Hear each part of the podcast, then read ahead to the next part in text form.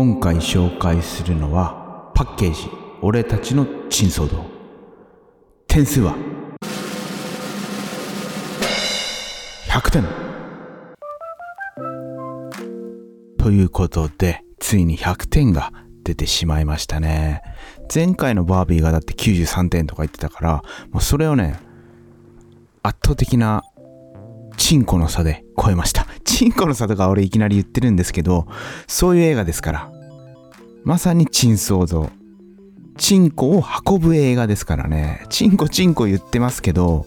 チンコって言わなきゃこの映画は語れないから仕方なく語ってるんですよ。そして100点ということで、でもこの点数ね、トータルで考えると、例えば1年間見た中の映画を何が面白かったか決めるってなるとね、60点ぐらいに下がるかもしれないですよ。今見終えた感想で言うと100点ということなんですよ。ということで、前回のバービーから考えると、非常にね、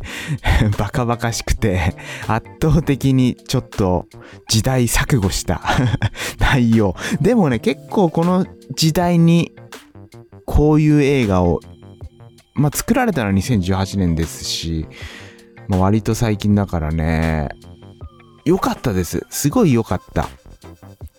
ということで、この映画について語りたいんですけど、その前に告知。9月3日、久しぶりに映画の会をやります。場所は山手線の神田駅近く、15時半から17時半という時間で好きな映画を語る会ということで、パッケージ俺たちの珍騒動をね、語るやつがいたらすごいなっていうぐらいの、本当にもう、なんていうか、もう普通の映画のオフ会ですよ。好きな映画をそれぞれが語り、そしてそれについて、この映画面白いよねとかいう楽しい楽しい回なんで、この映画を紹介することで参加する人がね、いなくなる可能性はあるかもしれないんですけど、そういうリスクを負いながら、今回は紹介していきたいと思います。ということでパッケージ俺たちの珍騒動なんですけど、前回紹介したバービーがさ、フェミニズム映画とか非常に多様性をうまく取り入って、さらに女性が活躍するとか、そういうことを見事に映画の中で描き、そしてさらにエンターテインメントとして消化してる素晴らしい作品だったんですけど、今回がチンコが運ぶ映画ということでストーリーは、高校生男3人組がキャンプ行こうぜとか言って集まったと。で、そこに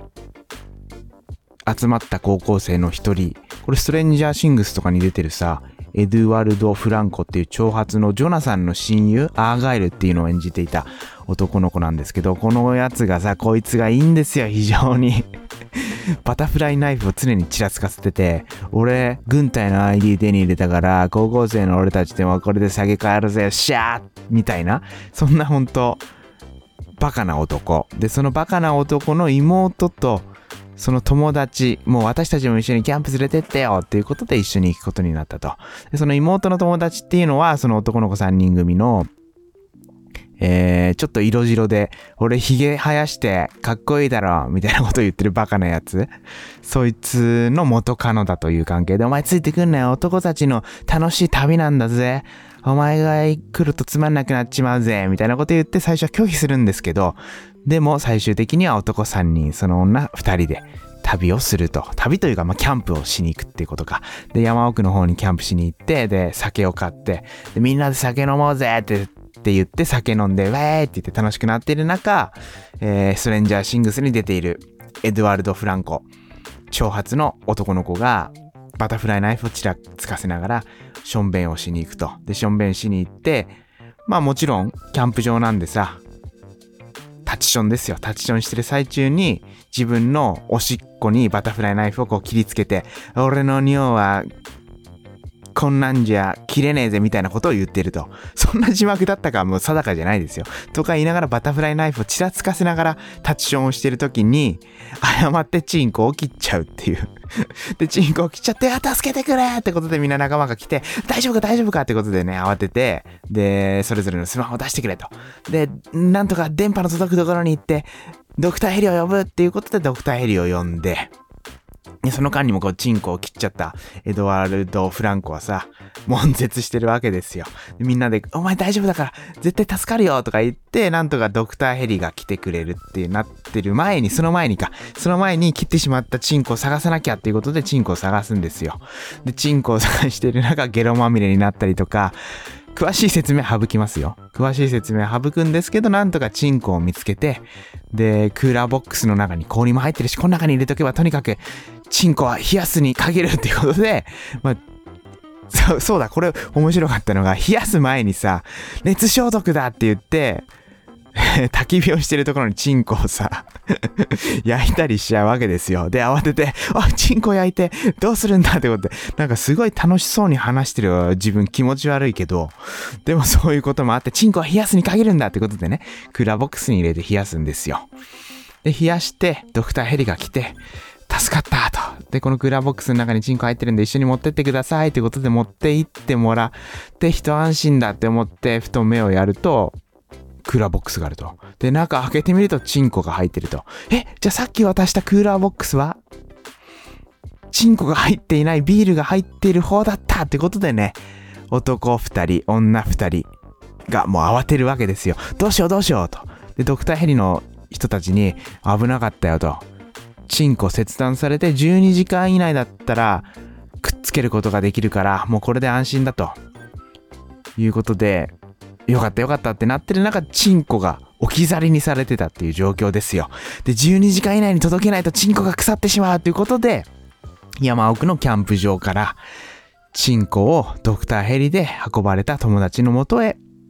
届けるっていうチン道中ですね。まさしく珍道中ですよ。珍道中であり、珍騒動。そしてそれを 楽しそうに喋ってる俺ってどうなのってね、今冷静に考えてね、非常にバービーとかでさ、いろいろ反省したわけですよ。そんなのダメだなって反省してる中、この映画を紹介するっていう頭のおかしさ。でもすごい良かったんですよ。うーん、これこそ映画だなって思えたっていう、非常にさ、チンコ運ぶ、映画ってまさにさ、チンコ運ぶっていうことが映画のすべて、とりわけハリウッド映画のすべてですもんね。だって、起承転結、ハリウッド映画で言うとアクト1、アクト2、アクト3、で、日本の歌舞伎とかにも当てはめて考えると、ジョハリーとかあるわけじゃないですか。要は、えー、何か問題が起きて、問題を解決するためにいろいろなことが起きて最終的には、えー、解決すると。でもその解決した時にも最初の状態じゃなくて成長した上での解決っていうのがねまさにねこのチンコを運ぶっていう単純な中でも すごくよく描かれててこんなニヤニヤしちゃうっていうのはもう本当にねいろいろあるんですよ。チンコ運ぶ過程で。でまずはさクーラーボックスに入れていたチンコがふとしたことでクーラーボックスの中の氷が全部なくなってしまって慌てて山小屋があったと。この山小屋に行けば氷があるかもしれないって入ったらそこにヘビがいてチンコがヘビに噛まれちゃってこのヘビは毒を持っているヘビだから噛まれたチンコの毒を抜かなきゃいけないということでこの切断されたチンコの毒を抜くために、チンコを吸うっていう描写であったりとか、これ語れば語るほどね、自分の 自分の評判が落ちるというかさ、この配信の評判は落ちるし、なんだったら次回の映画の回に誰も参加してくれなきゃ、くれなくなってしまうっていう、そんなね、恐怖も覚えつつ喋ってるんですけど、でも見たらね、絶対見たら、そんな単なるバカ映画じゃないってことがね、分かってもらえると思うんで、怖いもの見たさでもいいですし、これはね、スタンドバイミーを超えました。スタンドバイミーもさ、死体を見に行くにあたっていろいろ友情関係がこじれたりとかさ、その中で絆が深まったりとかするわけじゃないですか。そういうのがね、チンコを運ぶっていう中でも描かれるんですよ。もちろん友情も芽生えるし、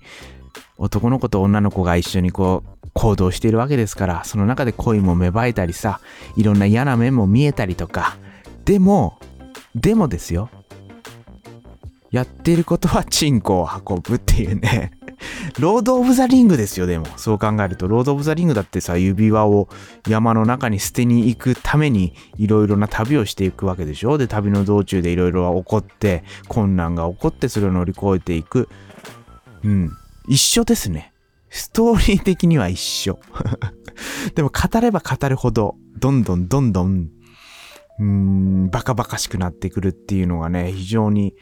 語りがいがありますよね。そういう意味でも、今度の映画界さ、これを課題映画としてやろうかな。っていう時点でもうやばいんだけどね。その発想自体がちょっとやばいかもしれないんですけど、絶対見たらね、印象は変わる。でも、見なくてもいいね。別に見なくてもいいわ。だって、ロード・オブ・ザ・リングとか見た方がいいですし。でも、このチンコを運ぶっていうバカバカしさの中にある、映画としての凄さ。それはさ、チンコを運ばないっていう方で作った方が、絶対評価はされるけど、チンコを運ぶっていうので、チンコチンコ言い過ぎだけどさ、でもしょうがないんだよ。だってチンコ運ぶ映画なんだから。そういう、うーん、とにかくね、見たらいろいろと、こんなふざけた内容だけど、すごくいいもの見たなっていう風に思える作品だと思うんで、ネットフリックスで2018年に公開された作品ですよ。ぜひぜひ見る価値のある映画だと思います。とはいえ、冒頭で100点とか言ったけど、それはね、きっと、今年もさ、えー、2023年のベスト映画とか語るとは思うんですよ。その中だとね、きっと、ランク外になってるかもしんない。今のテンションだから100点なんだっていうね、そんな見終えた後に100点をついついつけたくなってしまうバカ映画、愛すべきバカ映画。それが、パッケージ、俺たちの珍騒動だと思うんで、ぜひぜひ、え見て、いろいろと感想を教えてくれたら嬉しいなぁなんて、そんな風に思います。次回、ウェス・アンダーソンとかね、新作公開されるんで、それはすごい楽しみ。それを語れればと、そんな風に思っております。